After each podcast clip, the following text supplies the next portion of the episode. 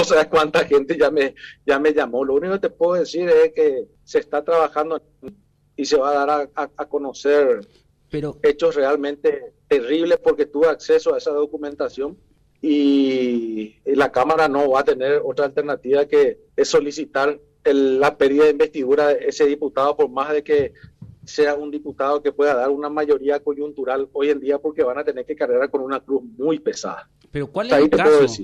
¿Cuál es el caso? No, quiero ahondar en, detalles porque te, vuelvo a repetir. Eh, así, con esa inteligencia me vas a ir sacando información hasta que me saques el nombre, así que vamos a cortar acá. Y aparte, yo sé que nos vas a contar esta tarde de, qué se trata. Vamos, no, eh, se está manejando con mucha prudencia, se está analizando la documentación, se están, se están, se está armando la noticia, como se dice, porque es un documento de 125 páginas. Entonces, no me, no me compete a mí tampoco eh, dar a conocer esa información. ¿Es de primera hora NTT? Sí, un diputado oficialista podría ser expulsado de la Cámara. Sí.